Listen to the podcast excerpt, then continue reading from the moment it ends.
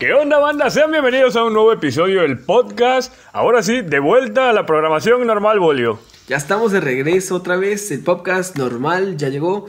Y bueno, hoy tenemos muchas cosas interesantes, varios temas muy importantes del cual hablarles. Acaba de suceder una gran celebración en nuestro país y creemos que es muy importante conocer cómo el cine está abordando esta celebración. Exacto, exacto. Quizás la, la celebración más representativa de México y que pues, quizás por todos la, la, conocen en el mundo.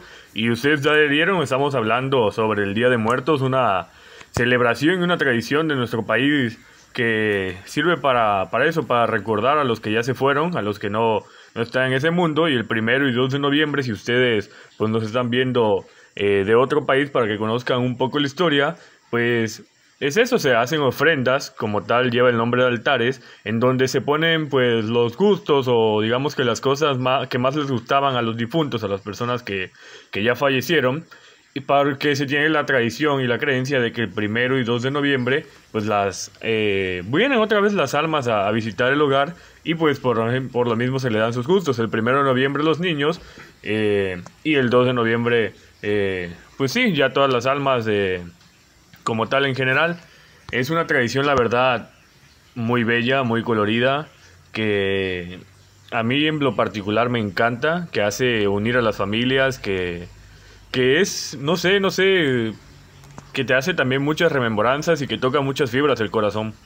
Claro, es un momento muy especial para recordar a aquellos que ya no están con nosotros físicamente y bueno, pues eh, el hecho de que ya lo conozcan en todo el mundo y que México pues se ha recordado por, esta gran celebración, pues nos hace sentir muy orgullosos de que estamos viviendo en este país tan increíble, tan bonito, tan lleno de tradiciones, que a lo mejor en cada estado se celebra de forma diferente, pero pues eh, la esencia es la misma al final de cuentas de todos.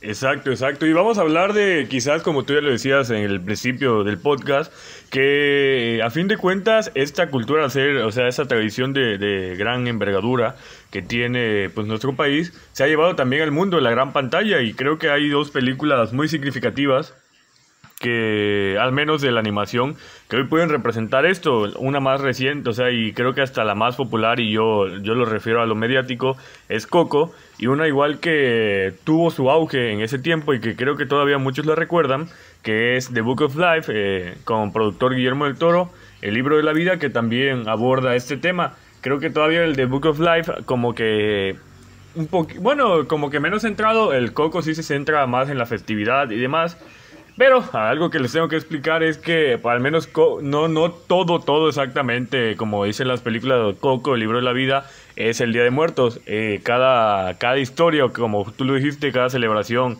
es muy diferente, no es 100% porque creo que a veces sí es muy whitezican creer que, que el Día de Muertos es como Coco. Pero eso me da mucha risa a veces. Sí, pero... sí, me da mucha risa que lo comparan en redes sociales y que dicen que, que Coco inventó la cultura mexicana. exacto, exacto. Sí, sí. Mira, lo que le podemos ver quizás positivo, si, si así lo vemos, es que sí, como que para muchos, a lo mejor niños o así, o a personas que como que no celebraban tanto, eh, ya quisieron pues integrarse a lo mejor por lo mismo, por lo mismo lo mediático que tuvo la película.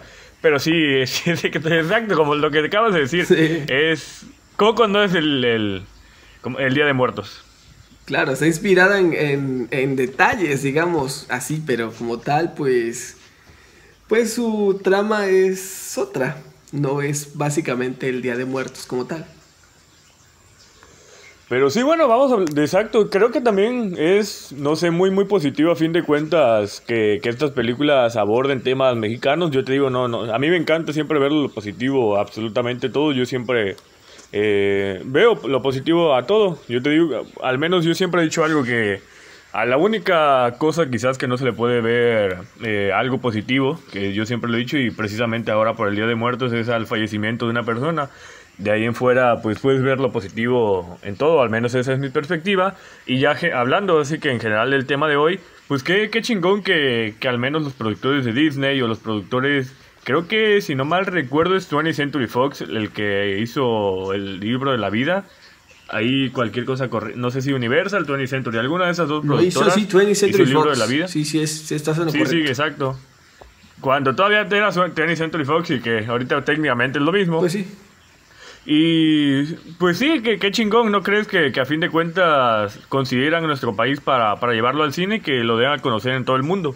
Claro, es, es muy increíble cómo eh, pues ponen el ojo en el país y luego hasta se vienen. ¿no? Eh, sabemos que eh, hacer una película no es como decir solo sentarte y decir, ¿sabes qué? Hoy, hoy quiero hacer una película centrada en esto o quiero, quiero hacer eh, estos personajes y ya, sino que un- sí. lleva un trabajo de investigación pues muy profundo. Entonces estos estudios pues los productores, los directores y las personas involucradas en esta película en estas películas, eh, pues a veces vienen al país a empaparse de la cultura precisamente, a conocer lugares emblemáticos, a conocer el comportamiento de las personas, cómo se mueven, por qué se comportan así, qué palabras dicen. Y pues esto lo llevan a la gran pantalla, o sea, sobre todo en esta cuestión de animación, eh, pues es muy, muy visual, entonces es cuestión de fijarse en esos pequeños detalles que a veces nosotros los, nosotros los tenemos tan, pues tan ordinarios que al verlos eh, de manera caricaturesca o animada, pues llama la atención, ¿no? Sí, sí, y exacto, como tú dices, a fin de cuentas todo el proceso que, que se tiene, porque no es una historia, a lo mejor como tú dices, como cars, como aviones o demás, que es una historia genérica que se puede, te sientas quizás, obviamente no es una semana, pero vamos a suponerlo así, solo di- diciendo una fecha y empiezas a escribir el guion, la la, pones personajes y listo. Sino acá, por ejemplo, como yo decía, tiene que eh, llevar muy bien con las emociones, con los sentimientos, tiene que conectar exactamente con la cultura porque te imaginas las críticas, si se equivocan en un nombre o en alguna festividad, en alguna tradición, deben de tirarle demasiado hate, por eso tienen que estudiarlo. De ahí estuve leyendo, si no mal recuerdo, que estuvieron varios meses o hasta años inclusive, pues llegando al centro y sur del país, que es donde más arraigado se tiene esta cultura del Día de Muertos, en donde la festividad se lleva hasta con días, en donde los, los panteones se iluminan, se lleva las flores en pasuchil y demás, y se hacen eh, varias, varias festividades en torno al Día de Muertos. Y aquí estuvieron, o sea, los escritores y demás para conocer y como tú dices, empaparse de toda esta cultura. Y bueno, centrado igual en las películas, algo que me parece peculiar, si así lo puedo decir, es que a fin de cuentas en las dos se trata de, de una persona, al menos en la primera Miguel, que un niño que quiere cantar, y en el otro no re- recuerdo ahora los nombres de los dos prota- protagonistas, que es igual, pero igual uno quiere ser cantante con su guitarra y... Manolo y Qué Joaquín, ¿no? extraña coincidencia, ¿no? Manolo y Joaquín creo que se llaman los, los personajes. Manolo y Joaquín, Ajá. exacto, Manolo y Joaquín. Y ajá, exacto, que se quieren casar y que qué extraña coincidencia que a fin de cuentas los dos quieran ser cantantes, ¿no? Sí, tiene mucha coincidencia con, en esa parte con Coco, la verdad sí, sí tiene bastante. Y que de ahí por ahí salió igual, te digo, yo, yo honestamente, pues no, no, todavía como que no he visto esa, bueno, la, al menos la película, pero pues salió la de Día de Muertos que tuvo como que ese conflicto que iba a salir a la par con, bueno, primero iba a salir como en 2017, si no mal recuerdo, si no tengo la fecha, de ahí Sí. no tuvieron como que tanto el presupuesto, la pospusieron para un próximo año y ese año se juntó con Coco dijeron no pues la vamos a, a posponer porque pues nos van a cancelar bueno no cancelar pero pues la taquilla va a ser muy muy baja en una comparación de, de una producción de Disney que sabemos que son millones y millones que se invierten en publicidad en marketing con un showrunner cosa que digamos carecía la producción mexicana. Y pues ahora la, la ponen en 2019 honestamente te digo no, no he tenido la oportunidad de, de ver el Día de Muertos pero creo que a fin de cuentas es una producción mexicana. Igual debe estar como que centrada eh, más en, digamos que en la cultura debe contar un poco más historia, porque te digo, por ejemplo, de, del libro de la vida es como que un poco más, ¿cómo lo podemos llamar así? Desde la historia mitológica, porque te aparece como que los personajes, de, o sea, te cuenta la historia del Mixlang, di- eh, bueno, no, no, eh, Salen personajes como. Katrina y así, ¿no? Ajá, exacto, exacto, no directamente, pero pues sí, digamos que, que se sobreentiende de estos submundos Claro. que, que tiene toda esta cultura. Y en Coco es como que un poco más emotiva de recordar a los seres que ya no se fueron, más arraigada a la, a la cultura del Día de Muertos. Es como que historias también diferentes. Sí, incluso te, te pintan este esto sí me gustó, o sea, este detalle de que te, te explica más o menos, no, le, no la explicación real, pero pues ellos se dan como que un sentido al altar, al, al, poner la foto en, tu alta, en el altar de muertos.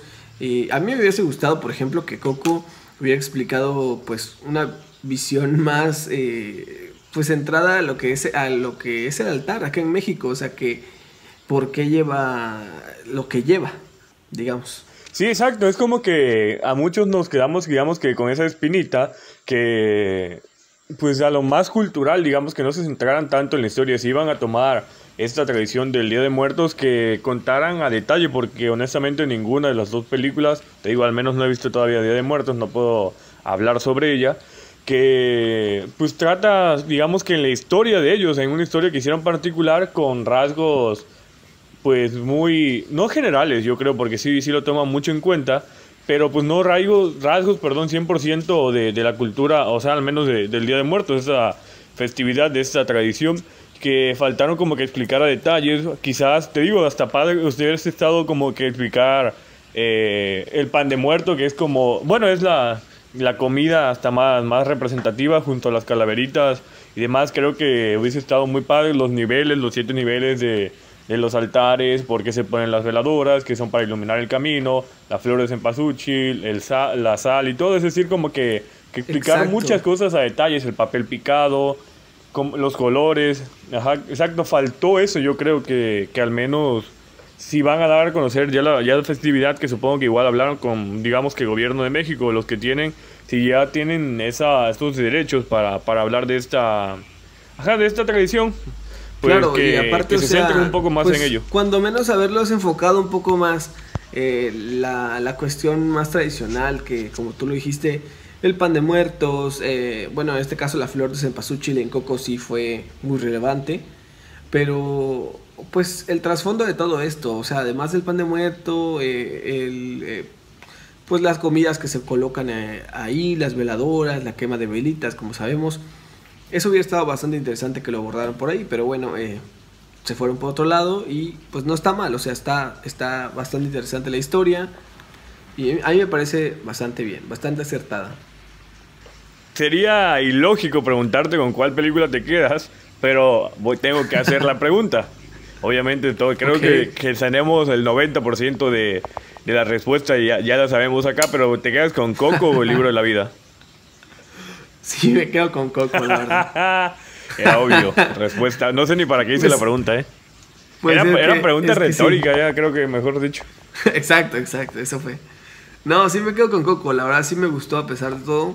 Eh, considero que es una buena película.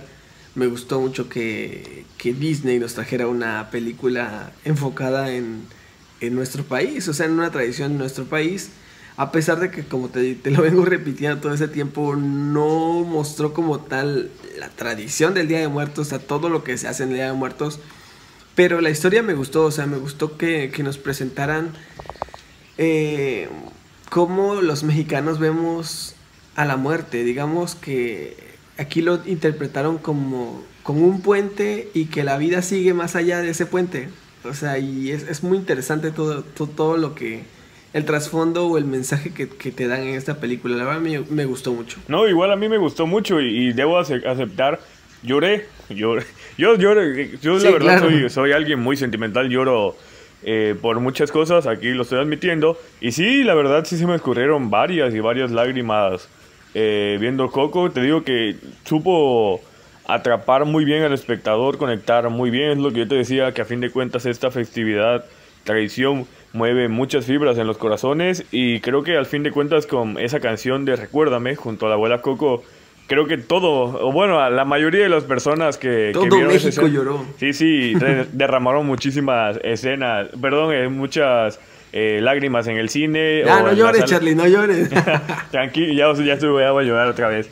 Pero es que sí, igual tuvo justo eso la, la película y las dos también en, en particular que fueron, digamos que como una especie de musical porque a cada ratito, al menos en Miguel o en lo, también en el libro de la vida, pues estaban cantando o haciendo canciones para, digamos, que amenizar las escenas.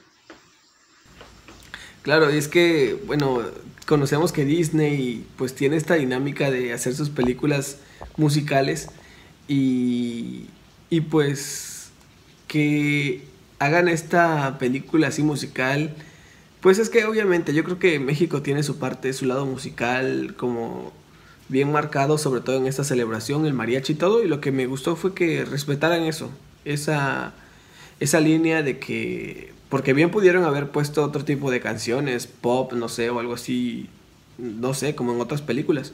Pero sí, sí, sí fueron como que un poco fieles con Sí, sí, justo igual con, o sea, con los con artistas de, nuestro país, Carlos Rivera, con el, el niño inclusive que salió en La Voz México, si no mal recuerdo tampoco, que igual fue el encargado de, de darle la voz a, Miguel y de llevar la, la, voz en las canciones. Y que sí, justo también por lo mismo que digo, creo que, que conectó un poco más Coco. Creo que sí investigaron más en 20 Bueno, no sé si investigaron más, pero también hubo una investigación más en 20 Century Fox. Pero fue un poco más, como te digo, llevada a la historia como que de amor entre ellos. Una historia de lo que luchó Joaquín y Manolo por, por tener el amor de... ahorita les voy a confirmar el personaje. Y eh, acá fue como que toda esta tradición de, de la abuela Coco, de, de, de, recordar a los abuelos y como que volver a...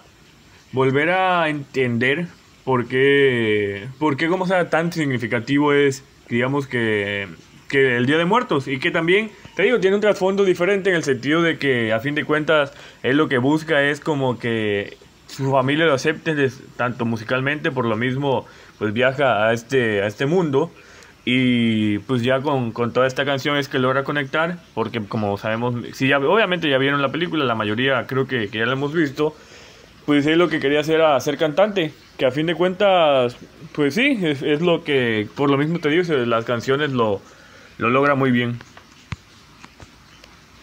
Así es. No, pues, y yo tengo que preguntar también, ¿cuál, cuál ¿con cuál película te quedas? ¿Con Coco o con El libro de la vida? Sí, yo creo que me quedo todavía más con Coco. Te digo, me gusta un poco más la, la animación. El libro de la vida es por ahí 2014, 2016. Eh, Coco es un poco más reciente. Sí, 2014. 2014, Coco es más reciente. Y sí, me gustó más la animación, me gustó todavía que, que toca un poco más a, a, fondo el Día de Muertos. En el libro de la vida es, pues digamos que, que va a estos mundos y no es tanto como que centrado en ello. Creo que, si no mal recuerdo, hasta no llaman como tanto la tradición, sino está solo explícitamente, pero no, no hacen tanto... Ajá. Sí, Exacto. Exacto, exacto. No hacen como que tanto referencia a la festividad, sino está ya la, la, festividad ahí. Y acá sí todavía hablan de ello, de qué se trata. Te digo, no detalles, o sea, como ya estuvimos platicando que nos hubiese gustado de que eh, conocieran un poco más sobre la cultura. Pero pues sí tiene, pues, estos como que rasgos más, no sé, más, más parejos que, que podemos, que podemos ver. Sí, aparte, o sea, el libro la vida no, no es una mala película, la verdad. Tuvo hasta una nominación al Globo de Oro como mejor película animada. Lamentablemente, pues no la ganó, creo. Pero, pues bueno, entre eh, el libro la vida y Coco, pues yo sí me quedo con Coco. Nos, quedamos, con, Coco. Y ustedes platíquenos también con qué películas se quedan, cuáles les movió un poco más de sentimientos, cuál, no sé cuál creen que representen también más la festividad.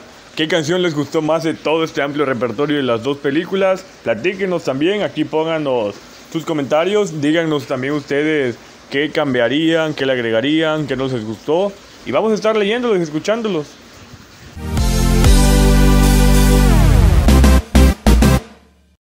¿Y qué te parece, Bolio, si de una vez le damos a los combos? Vamos a hablar un poco de noticias que todavía pues ya terminó el Halloween, pero quedaron muchas, muchas noticias terroríficas, unas totalmente llevadas al terror, otras digamos que terroríficas porque se fueron de un lado y llegan a otra plataforma, pero vamos a hablar de ello, ¿no?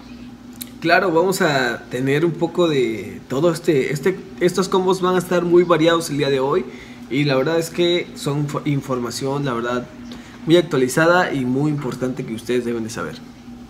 Pues vamos a darle que es mole de olla y hablando de, noticias de terror, de que ya terminó Halloween, pues en las últimas semanas, bueno, en la última semana más eh, precisamente, pues salieron varias noticias relacionadas con, el mundo del terror de las películas y demás. Y creo que también un emblema de la, actual de las películas de terror, pues son las de Insidious, conocidas en México como La Noche del Demonio.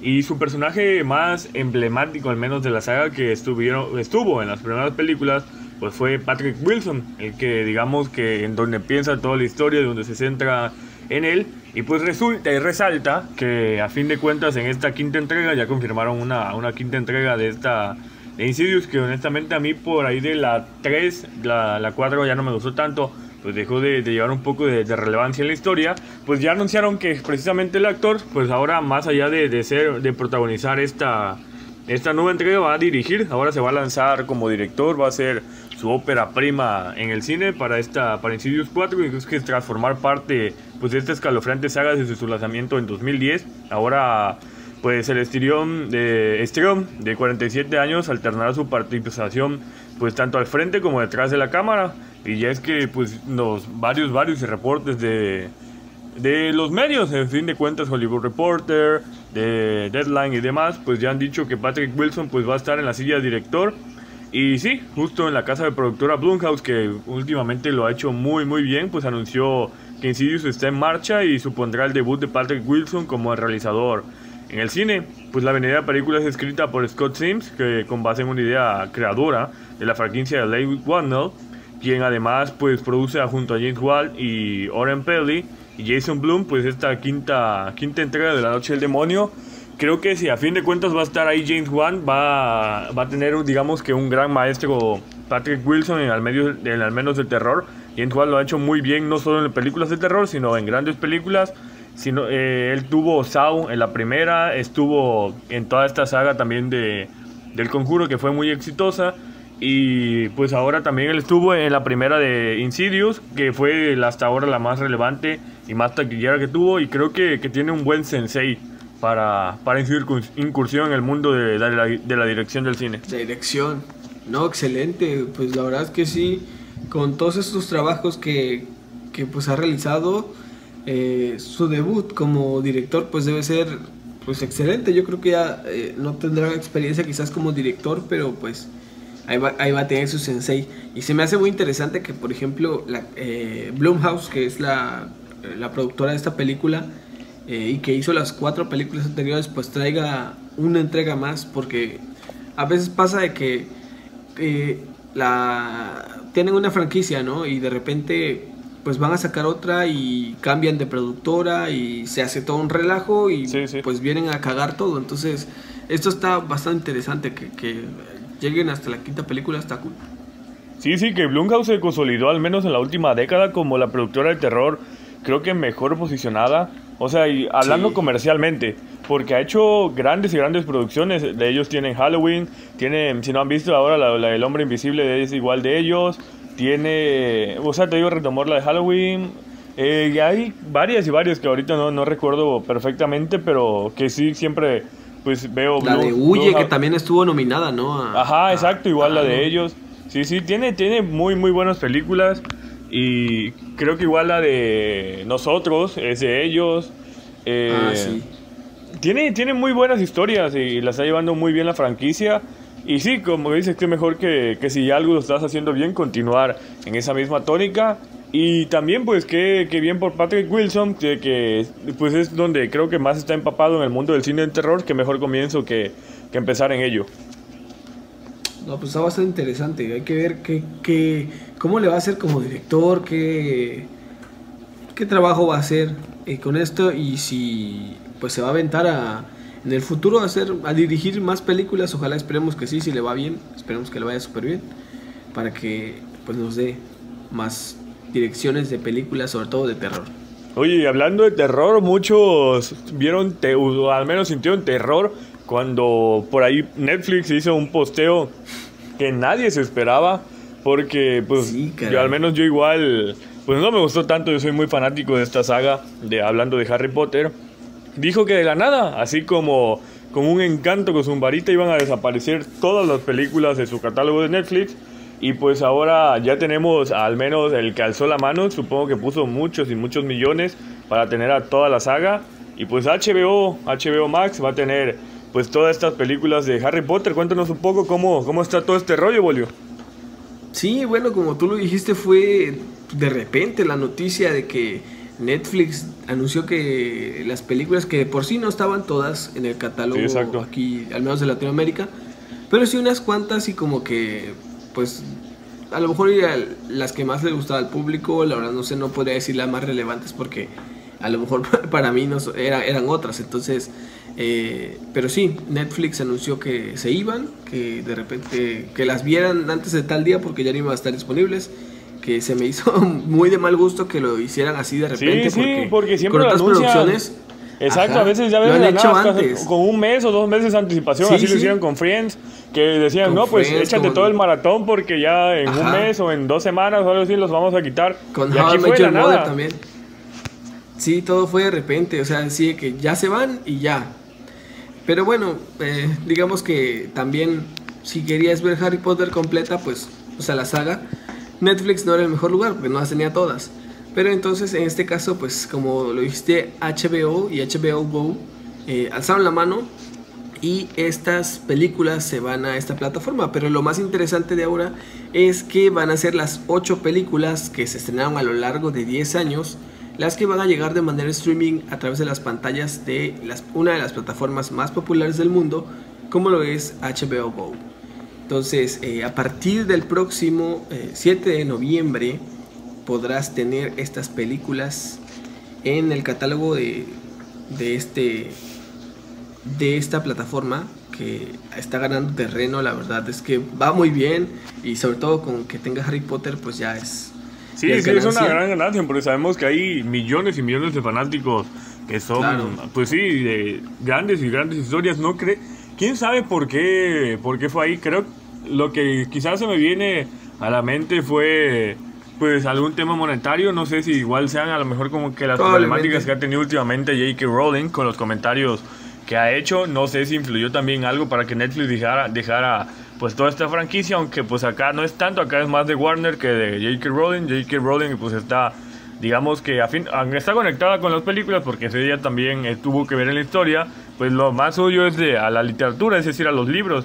Creo que, que se ha de haber llegado con una bolsa gigante HBO Go para decir, pues quítenle los derechos a Netflix, al menos en Latinoamérica. Desconozco si en España, porque España sé que sí tiene toda la saga, si ahí también la van a quitar. Pero pues supongo que si ya empezaron con HBO Go, pues también la van a querer tener en HBO Max.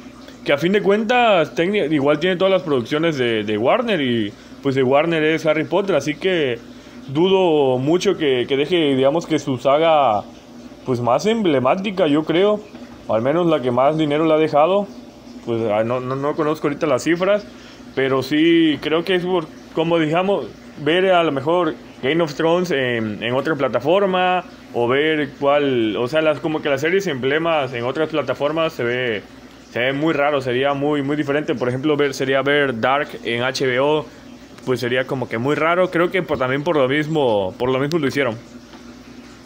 Sí, aparte de que eh, lo más interesante de esto es que no solamente van a estar como en el catálogo de Netflix Latinoamérica, que solamente estaba, por ejemplo, la, la 2, la 6, la 5, sino que aquí van a estar las 8, entonces es una muy buena oportunidad para que la gente lo contrate HBO, eh, porque pues puedes ver la saga completa y no esperar a que la pasen por TNT, el típico maratón de Harry Potter, y verlas cuando tú quieras y donde tú quieras, así es.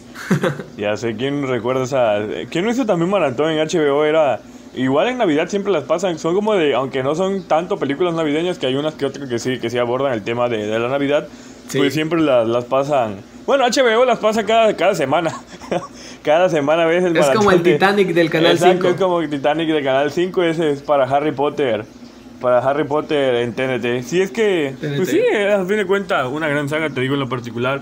Me gusta mucho. Y si hablamos de, de sagas, de regresos y demás, una saga también un poco más antigua que y hablando también de terror que atemorizó en al menos en los géneros del slasher y que es creo que poco después del exorcista como hablamos en el capítulo pasado creo que también de las películas más representativas en este género y pues hablamos de, de Halloween que al menos el gran éxito que tuvo hace dos años con este secuela remake que tuvo también a, la, a, la, a cargo de Blumhouse como ya lo decía anteriormente pues le fue muy muy bien.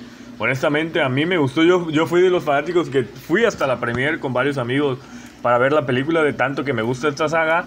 Pero pues se retomó desde la primera, o sea, la primera parte y parte de la segunda fue como de un pequeño remake, lo hicieron muy bien y por lo mismo pues ya firmaron dos películas, ahora se iba a estrenar en 2020, pues, pues con todo esto de la pandemia se canceló, la pospusieron un poco, pero ya tenemos un nuevo teaser trailer, al menos de, de Halloween, de unos 30 segundos, en donde están viendo aquí también ustedes en la pantalla, si lo están viendo en YouTube, si con los personajes más eh, bueno, con se ha de vuelta Michael Myers a esta película y es que tan solo también de pues de esas horas de festejar Halloween, pues ya tenemos otro escalofriante teaser y una de las noticias más esperadas, pues Universal compartió lo que será Halloween Kills, cinta cuyo estreno pues se retrasó en el COVID, ahora está hasta 2021.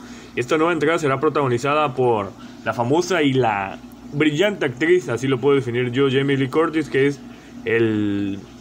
Bueno, creo que el personaje hasta más esencial de, de la película en el rol de Laurie, que pues sin, técnicamente sin ella no, no se llevaría no se llevaría esta película. Es como Don Ramón en el, en el Chavo el 8. Si no existe Don Ramón, el Chavo el 8 no podría existir. Y pues ya hay un nuevo, nuevo kill en donde se ve a Stroh luchando como contra Michael Myers, mientras su familia se ve obligada a enfrentarse pues a este asesino en serie. El próximo Halloween, cuando el sol se ponga y alguien esté solo, él matará. Se escucha decir el personaje de Curtis en este pequeño teaser que emocionó a todos. Bueno, no se emocionó porque me estoy incluyendo aquí a todos los los fanáticos de esta saga, en el adelanto pues también se puede ver una mano recorriendo el suelo de la licórica máscara del psicópata, así como varias escenas del villano en acción. Y yo ya espero honestamente esta película, ya, ya quiero que llegue el 2021, obviamente también pues lo están haciendo emoción, que aunque es un tráiler muy muy corto, el, el, soundtrack también de la película, que es lo que hablábamos precisamente, de, esta, de este género de 1978, eh, creada por el maestro del terror John Carpenter, que, es tan icónica y ya por fin tenemos al menos un pequeño avance. Sí, por fin, esa y la verdad es que se ve bastante bien.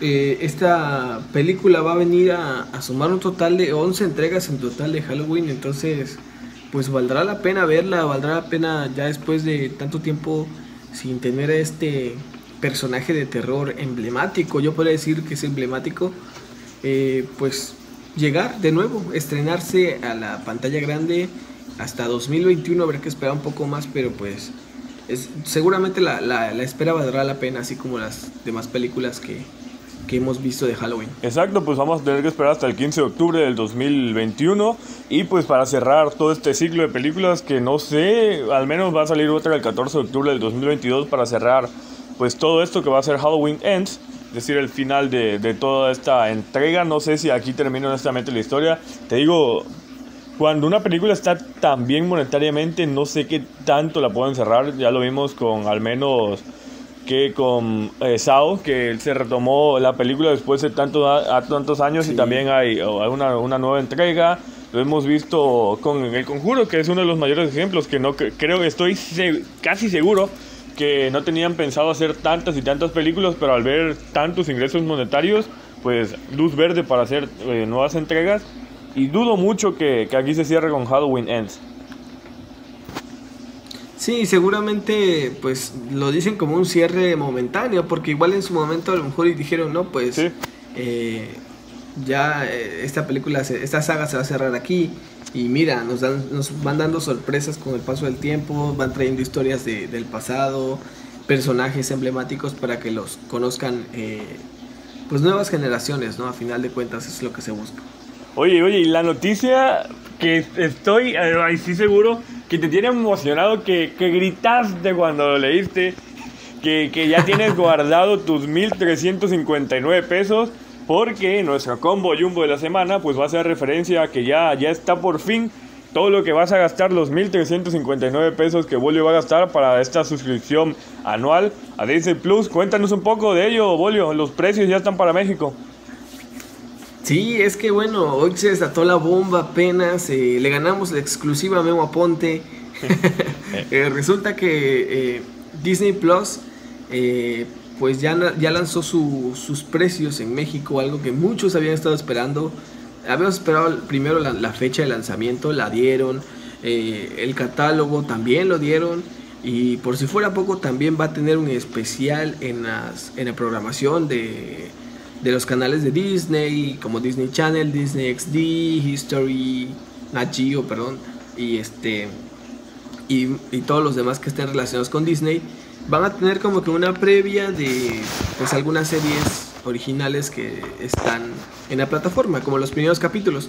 Pero eh, bueno, a partir del día de hoy, de, bueno, a partir de esta semana ya este, está disponible la, la preventa de, de, este, de este servicio de transmisión streaming de películas y series de Disney eh, con una oferta de prelanzamiento a un año que tiene un precio de 1.359 pesos ya actualizado ahorita eh, y pues 1.359 o sea que vas a pagar más o menos como 113 pesos mensuales. Esto es solo por el lanzamiento acuérdense pero pues más o menos yo, yo creo que como precio normal mensual vas a venir pagando 130 o sea ya normal sin, sin la oferta y todo porque ahorita el, el la preventa solamente está para pagar la sí, sí, por el de, de manera anual. Sí, exacto. Sí. Y pues es una estrategia de Disney para que los enganches y los tengas ahí. Sí, justo eso. Creo Imagínate que. cuánto dinero no se van a llevar. Exacto, lo hicieron muy bien. Creo que al principio lo había visto de no, ¿por qué pagar así?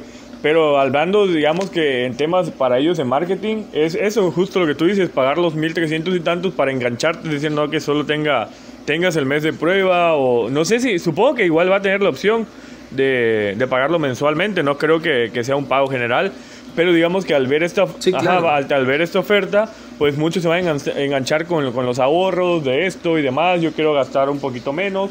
Y es un método, como tú dices, de, aunque no lo veas, ya tener al suscriptor fijo por un año. O sea, veas una película o veas mil, pues ya vas a tener, digamos que esa ganancia. Y te digo, no está mal, creo que, que lo que hicieron justo, justo eso de, de, poner sus canales, o sea, en streaming y poner varias producciones y que están comprando pues grandes y grandes franquicias y que pues todavía iban todavía con sus series, al menos ahorita creo que de, de Mandalorian es la que más se está generando, que va a llegar eh, sí. otras películas. Que justo acaba de estrenarse sí, la segunda temporada. Acaba, no la he visto todavía, pero la primera temporada estuvo excelente. Y Muy buena. que sí, que tiene justo eso, que... Eso, que... que, que para, para, nichos, pero honestamente yo creo que, que no, no, no la comprarían, al menos no me llaman tanto la atención para pagar otras plataformas. Creo que todavía quizás me esperaría un poco más para, para, para que haya más producciones, porque también en México no sé qué tanto va a llegar eh, todo el contenido que tienen a lo mejor en Estados Unidos, lo mismo que pasa con Netflix, no sé si va a llegar al 100%, supongo que igual ya trabajaron en cuestiones de para las nuevas producciones de doblaje y demás, pero no sé, todavía no me convence pagar los 100, supongamos 130 pesos que va a costar el paquete individual. Sí, pues es que pues va variando dependiendo de si te gusta el mundo Disney, si te gustan este tipo de películas, Marvel. Eh, la verdad es que tiene muy buenos documentales, eso sí hay que reconocerlo. Sí, sí, y, yo o sea, lo reconozco. Pues, Disney tiene una gran producción, nunca lo he dicho. Yo no soy tan sí, partidario sí, sí. de las películas de Disney, tampoco tiro hate, pero no tiro hate a nadie. Claro. Pero me, sí me gustan, y te digo, a Toy Story me encanta, me gusta mucho Tarzán, me gusta mucho Hércules. De las actuales me gusta Coco, obviamente por el tema del Día de Muertos, precisamente lo que estamos hablando hoy. Y me gustan varias, pero no, digamos que no creo todavía pagarme, todavía me quedo con... No, no pago así ni Amazon pues todavía, para que te digas. Mi, mi plataforma como que emblema es Netflix por la cantidad de producción que tiene, pero reconozco que lo está haciendo muy bien y que al menos el mundo de Disney, creo que aunque yo no lo dijera, aunque no tuviera esta opinión, todo mundo sabe los billones que tiene, por algo lo ha hecho bien, por algo es famosa o la empresa quizás cinematográfica más famosa en todo el mundo. Claro, y es que en este mundo actualmente ya vienen demasiadas plataformas, entonces la elección sí está como que un poquito complicada, sobre todo por la cuestión económica, no puede estar pagando todas las sí, plataformas. Exacto, es que qué bolsillo va a resistir exacto, a pagar tanto. Exacto. O sea, exacto, ningún ningún bolsillo por más bien económicamente que tengas lo puede resistir, o sea, es Netflix, es Disney Plus es. Bueno, aquí todavía estamos más limitados, pero pues imagínate en Estados Unidos: Netflix, Disney Plus, Apple TV, Hulu, ajá, o sea, HBO Max. Ahí, o sea. Y las que vienen. Cada de la nada, alzas una piedra y sale una nueva sí. plataforma de streaming. Sí, ya lo vimos en, en nuestro y primer pues, bueno, capítulo de El sí, sí. Eh, Mundo del Streaming. Por si no lo han visto, vayan a checarlo. Y, sí, ustedes también platíquenos si están emocionados por estas noticias, qué esperan de las nuevas películas de terror. Si ustedes también empiezan a suscribirse a HBO Go, hablando de plataformas para ver toda esta maratón, cuéntenos un poco, pues aquí están las noticias de los combos. Y como ya decíamos, Bolio, pues damos de vuelta a la programación habitual y vamos a dar otra vez, pues este, vamos a volver a cortar el listón, si así lo queremos decir, para una de las secciones que hemos visto que le gustó mucho. Solo tuvimos esta primera oportunidad antes del especial, que fue con la cartelera.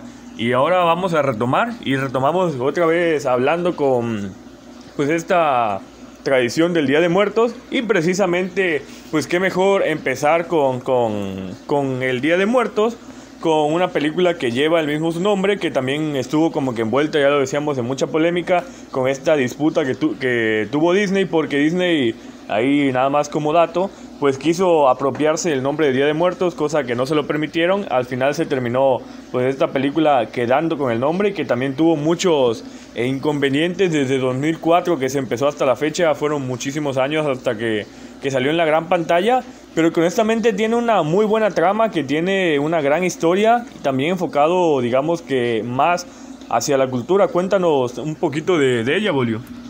Sí, claro, eh, bueno, principalmente fue dirigida por Carlos Gutiérrez Medrano.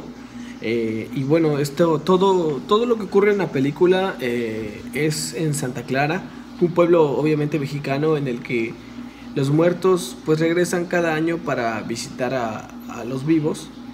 Eh, en ese lugar vive Salma, que es una niña adolescente huérfana de 16 años que pues no tuvo la oportunidad de conocer a sus padres y ni siquiera sabe absolutamente nada de ellos. Entonces, eh, pues es un poquito complicado esta trama porque al no saber nada de ellos, pues no, no sabe ni cómo reunirse ni con, su, con ellos, con sus familiares, seres queridos, ni con los demás.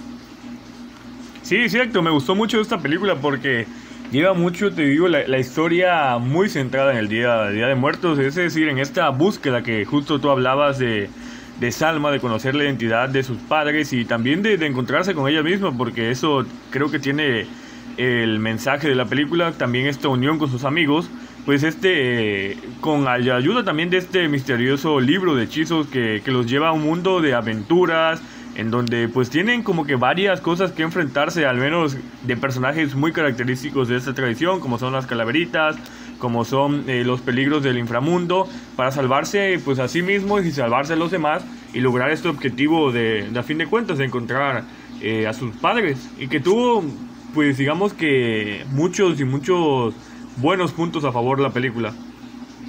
Claro, y a, a mí una de las cosas que más me llamó la atención es que eh, pues buscaron la forma más fiel de llevar a cabo al cine, eh, pues como, como, sabemos tenemos una gran diversidad cultural en nuestro país, entonces eh, esta película sí lleva más a cabo pues la, tradición como, la tradición como tal del Día de Muertos. y pues lo, lo hicieron con el fin de que pues las nuevas generaciones se vayan empapando más de esta tradición, vayan conociendo pues el origen y, el, el, por qué se hace esa tradición y pues permanezca en, en la memoria colectiva básicamente.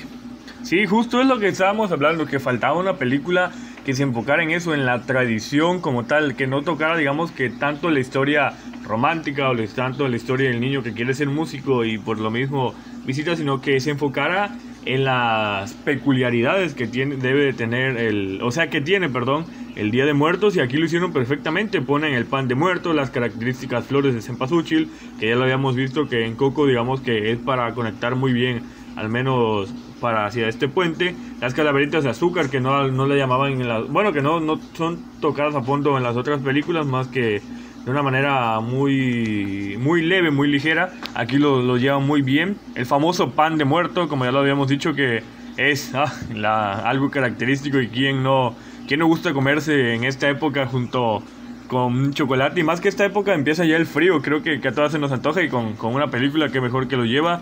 Y pues también pasa a formar parte pues, principal de todos estos elementos que, que tienen y juegan con, con los elementos narrativos. Creo que lo lleven muy bien esta importancia de la historia, de contar, te digo, conjuntar estas dos, tanto la narración como los los elementos, honestamente yo creo que también que el guion es un poco sencillo, pero pues intenta dejar un mensaje a la audiencia acerca del valor de la familia, así como también de los amigos, y que en, muchos casos también llega a convertirse pues en la familia, que, que es lo que creo que implícita, o sea, explícitamente también, pues llaman en, o sea, en las tres películas, tanto en el libro de la vida, en, en Coco y es, perdón, en el Día de Muertos, que el mensaje que, que tienen, el mensaje de la unión. Claro, tiene mucho, mucha fuerza esta, esta época, esta tradición de la familia. Entonces, es, en la familia es algo que, que vamos a ver reflejado en estas tres películas, como eh, las personas pues se unen a final de cuentas en su familia y, y bueno, que además eh, esta película de, Día de Muertos eh, retrata muy bien eh, la tradición y sabe llevar a cabo los momentos de, humor para, pues para, para hacerte reír, digamos, que algunas películas abusan de, de, ello o no lo saben llevar bien. Día de Muertos es una que sí, te vas a reír, vas a disfrutar, vas a conocer tu tradición, vas a saber el por qué como lo habíamos dicho, de por qué las flores de cempasúchil, por qué el pan de muertos. Entonces, está muy interesante esta película de, Día de Muertos. Sí, sí, al final de conclusión, pues es una película que, que, ayuda a mantener esta viva, viva la tradición del Día de los Muertos, que se encarga pues de explicar pues, con sus imágenes el valor y los orígenes de este festejo. Pues sí, la verdad, creo que denle una oportunidad al Día de Muertos, a Día de Muertos la película. Creo que es una película 100%, bueno, es una película 100% mexicana. mexicana. Exacto que, qué mejor que, darle valor al cine mexicano bien hecho, no, no a fuerzas, porque también dice, ay, eres malenchista, no te gusta esta película mexicana, no a todos les tiene que gustar la misma película mexicana, no todas las producciones mexicanas son excelentes. Yo creo que aquí en la animación México lo hizo muy bien. A mí me gusta mucho la animación mexicana. Creo que, que tiene muy buenas historias y lo hacen particularmente muy bien. Y con esta película se vio reflejado. Sí recibió pues un poco de críticas no tan buenas, pero pues también hay que entender que el poderío que tiene Universal, perdón, 20th Century Fox y Disney es está años luz. O sea, no, es imposible, pero sí está, digamos, muy no muy difícil, pero sí es lleva más más trayectoria y también a menos de trayectoria, pues más presupuesto. O sea, los son billones más a comparación de un presupuesto que puede tener Metacube, que fue el encargado de, de realizar toda esta producción. Claro, estuvo pues bastante bien. Eh, a mí me parece una gran propuesta, eh, sobre todo mexicana. Y pues bueno, denle la oportunidad, la verdad, no se van a arrepentir de ver Día de Muertos. Y bueno, pues ahora pues vamos a cerrar un poquito, vamos a cerrar un poco más sentimentales y yo quiero decirles que, que si a fin de cuentas todavía tienen a sus papás, a sus abuelitos, a todas sus personas que quieren, háganlo en vida, vayan, denle un abrazo, denle un beso, que en vida a fin de cuentas es lo más importante, ayúdenlos, estén con ellos, que la tradición del Día de Muertos en verdad es muy bonita, también honren a todos los que ya no están, pero pues en vida es donde se entrega todo, también los de que les digo, a fin de cuentas están con nosotros, hagan sus altares o cuéntenos cómo se hicieron sus altares si aún todavía lo tienen, den y demuestren muchísimo amor y estén ahí que, que a fin de cuentas el amor es el, el que mueve al mundo. Bolio, algo que quieras, algún mensaje para cerrar. No, pues completando nada más lo que dijiste, pues es, es un momento, estas fechas como para estar en familia, ya se acerca la Navidad, ya es como, pues, es, em, expresarte más con tus familiares, eh, decirles que los amas, sobre todo en vida. Esta celebración del Día de Muertos es muy importante, pero no esperemos que, que, que llegue este punto para pues para estar, para celebrar a la familia, sino que tenemos todo un año, tenemos eh, muchas tradiciones más en las que nos podemos unir como, como familiares y pues es muy importante hacerlo. Yo solo quiero cerrar con No muere quien no es olvidado y darle las gracias por, por escucharnos, por reproducir estos, estos nuevos capítulos, por estar con nosotros, por compartir. Y por estar semana a semana escuchándonos, aquí vamos a estar otra vez una programación habitual. Valoren a sus familias, valoren también a los que ya no están. Saben que, que desde el cielo los siguen cuidando. Bolio, como siempre, un gusto estar contigo y nos vemos en la próxima. No, igualmente un gusto. Nos vemos en la próxima. Síganos en las redes sociales y ya estamos pendientes.